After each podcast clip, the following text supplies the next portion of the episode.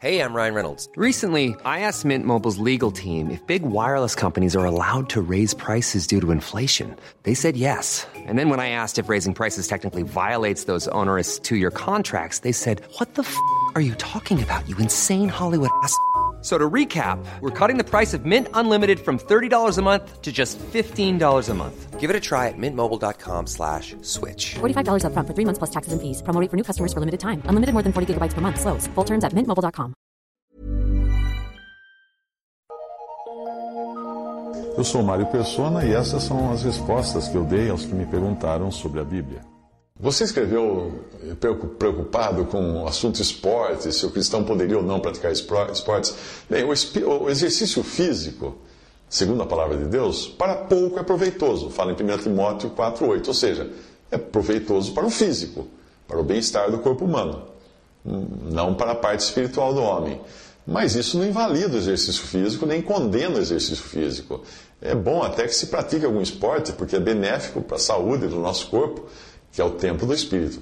Usar do exercício físico como determinadas posturas, movimentos, tipo yoga, por exemplo, como se fosse um meio de elevação espiritual, aí sim é algo que Deus não aprova. Ou no caso de algum esporte, quando esse começa a interferir na vida de comunhão com Deus, obviamente ele precisa ser controlado.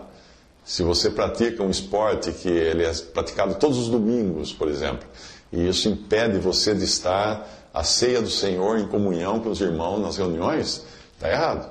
Porque então é melhor você mudar de esporte, pegar algum esporte que pratica durante a semana. Aliás, não é só esporte, mas tudo na nossa vida deve ser controlado para não interferir na nossa comunhão com Deus.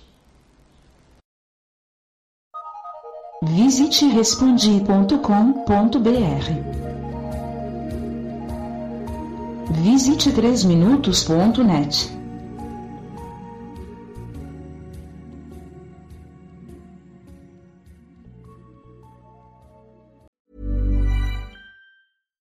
When you make decisions for your company, you look for the no brainers. And if you have a lot of mailing to do, stamps.com is the ultimate no brainer. It streamlines your processes to make your business more efficient, which makes you less busy. Mail checks, invoices, legal documents, and everything you need to keep your business running with stamps.com. Seamlessly connect with every major marketplace and shopping cart. Schedule package pickups and see your cheapest and fastest shipping options from different carriers. With rates up to 89% off USPS and UPS rates. And with the Stamps.com mobile app, you can take care of mailing and shipping wherever you are. Make the same no brainer decision as over 1 million other businesses with Stamps.com. Sign up with Code PROGRAM for a four week trial, plus free postage and a free digital scale. No long term commitments or contracts.